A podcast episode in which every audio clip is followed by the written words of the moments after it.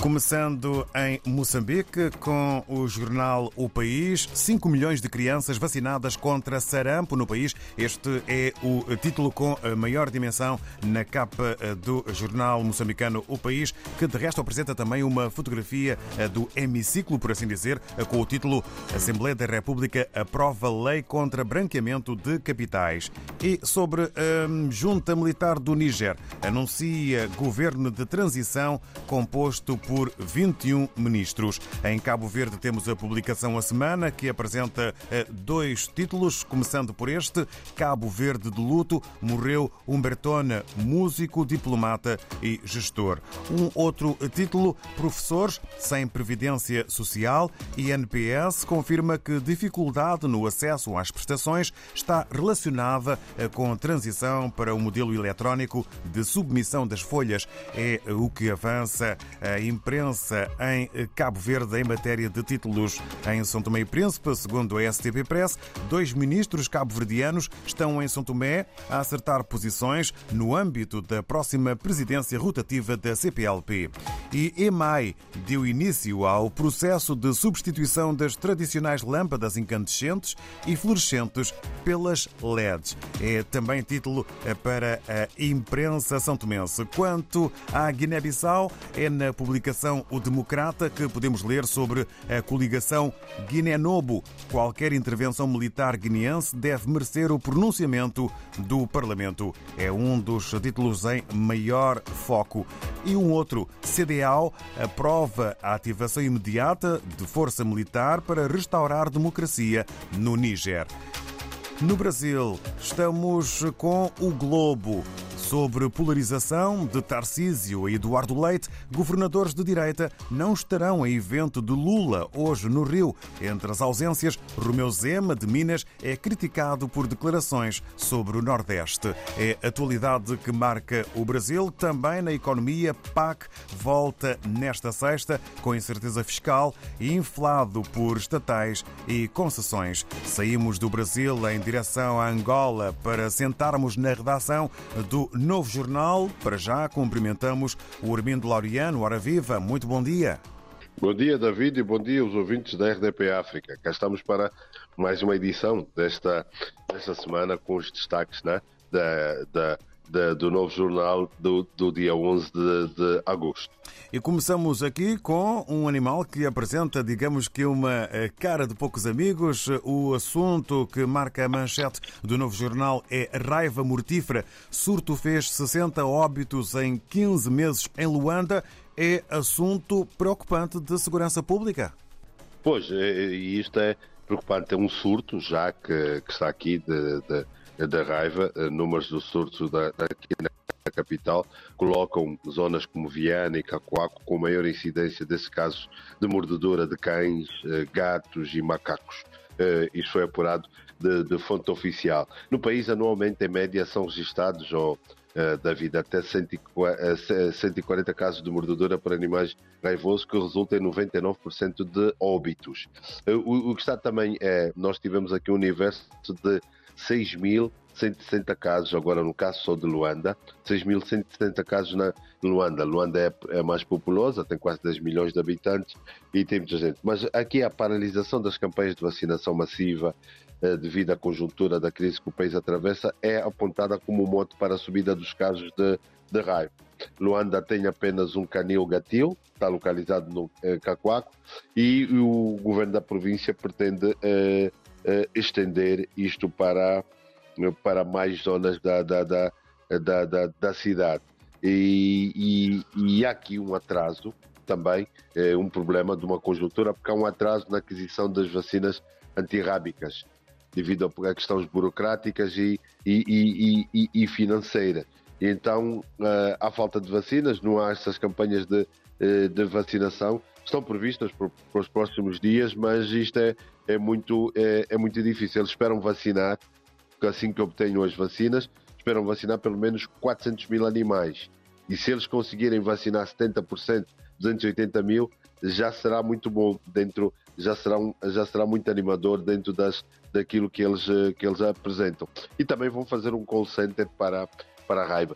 Tu sabes, oh, oh, David, que as pessoas, principalmente as famílias muito pobres, todas têm animais em casa, principalmente cães e, e, não há controle. Os cães andam para a rua, depois vão, eh, misturam-se com outros cães, ficam eh, contaminados ou, ou, apanham a raiva, depois estão num ambiente com muitas crianças e mordem, principalmente, grande parte dos casos estão com crianças, né? E depois, como não é isso, e, isso é mesmo muito mortal. E é, um, é, é aqui a raiva mortífera, porque são 60 óbitos oficiais em 15 meses. Foram os outros que não são declarados as autoridades e de pessoas que vivem em zonas que não têm assistência médica, né? e não é possível ter dados. O número é muito maior e é, o caso é mais preocupante. É uma chamada de atenção eh, também aqui com forma de alerta que fica na capa do novo jornal. E em Luanda, Tribunal condena a escola portuguesa no conflito eh, com docentes. O que é que se passou para recordarmos? Bem, nós temos aqui um caso de uma sentença do, do Tribunal da, da, da, Relação de Belas, né, o, que faz a condenação na primeira instância da Escola Portuguesa de Luanda e da cooperativa também. É que a Escola Portuguesa de Luanda uh, surgiu em 1985 por iniciativa de um grupo de pais e encarregados de educação. Foi então feita a chamada cooperativa, primeiro. E em 2006 passou a ser tutelada pelo Estado português passou a ser tutelada pelo Estado português via Ministério da Educação. O que nós temos aqui é um problema que um grupo de 10 uh, eh, professores uh, constituíram advogados e, e, e, levaram a tribunal uh, à escola, porque eles alegam terem sido mexidos nos contratos, que a escola cortou os subsídios e coagiu estes professores angolanos a sujeitarem-se, professores angolanos, a normas que não existem no país. E eles, conformados, levaram esse caso tribunal e um ano depois ganharam a causa no Tribunal da Comarca de Belas, que julgou precedente a ação intentada contra a escola portuguesa por estes dois, 10 professores 10, e determinou que a atual gestão da escola portuguesa de Luanda assuma os direitos e as obrigações dos contratos de trabalho ortogrado quando a instituição era dirigida por uma cooperativa criada e integrada por pais encarregados de educação. Foi isso que o Novo Jornal apurou mediante uh, análise e consulta da sentença. É uma sentença datada de 14 de julho do corrente ano eh, e obriga a Escola Portuguesa de Luanda a vincular a relação jurídico-laboral com os requerentes ao abrigo do ordenamento jurídico, eh, eh, do ordenamento jurídico angolano. Ficamos então Alô? mais esclarecidos, estamos em escuta e ficamos então assim mais esclarecidos. Há um outro tema que mas marca... atenção, mas atenção que esta é um, atenção que isto é numa instância. A, a instituição pode recorrer para outras instâncias superiores. A partir do momento que façam recurso, essa, essa, essa decisão fica, uh, tem efeitos suspensivos.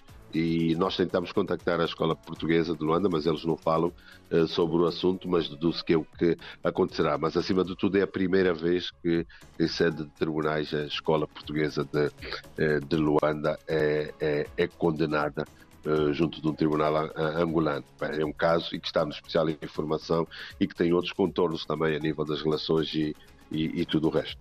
Tá situação bom. inédita, situação inédita eh, então aqui na justiça eh, angolana, por assim dizer, eh, com mais episódios que poderão estar a caminho. Vamos a um outro tema que marca a capa do novo jornal da sua mais recente edição e que nos leva, digamos que, a uma sala fúnebre com o título MPLA UNITA, depois da destituição, o novo irritante Civicop na Jamba. De que novo irritante estamos aqui a falar e a tratar? O que acontece é que há algumas semanas a, UNITA, em conferência de imprensa pelo líder do grupo parlamentar, disse que iria levar ao Parlamento uma proposta de destituição do presidente eh, João Lourenço, com base no artigo 129 da Constituição, por várias, várias situações. Isso mexeu com com, com a sociedade e, e, levantou aqui vários debates políticos e teve grande projeção mediática. O que houve é que no dia 3, também no dia que a UNITA assinalava os 89 anos do nascimento do seu fundador e líder Jonas Savimbe, eh, a Comissão de Reconciliação em Memória das Vítimas dos Conflitos Armados, Civicop, deslocou-se a Jamba, antigo bastião da UNITA, no Quando Cubango, eh, eh, eh, para dar início a um processo de buscas de ossada de familiares e antigos dirigentes da, da, da, da, da, da UNITA.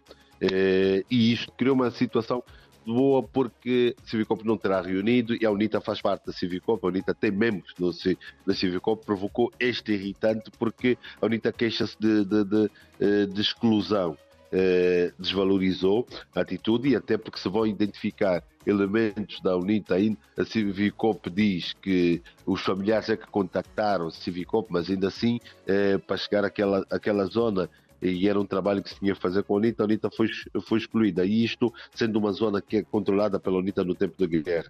A, a procura das ossadas de, de dirigentes de, de, da UNITA eh, sob orienta, devia ser feita também com a participação do próprio partido.